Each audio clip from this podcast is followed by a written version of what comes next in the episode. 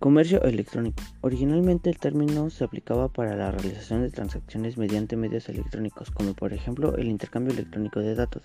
Sin embargo, como la administración del Internet mediados a los años 90, comenzó el concepto de servicio por la red, utilizando como forma de pago la tarjeta de crédito. Desde ese entonces las empresas han estado preocupadas por mantenerse a la vanguardia y poder ofrecer lo que sus clientes están demandando. El comercio electrónico con todas las cosas del Internet ha estado cambiando.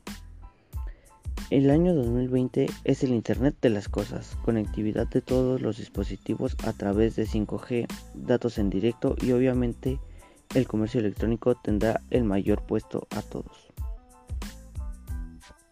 Algunas de las páginas donde se puede utilizar el comercio eléctrico es Amazon, el rey del comercio electrónico. Sigue siendo Amazon una de las primeras compañías que apostó al Internet para vender productos. Hoy en día nos ofrece líneas comerciales, además de libros como software, ropa y artículos para el hogar.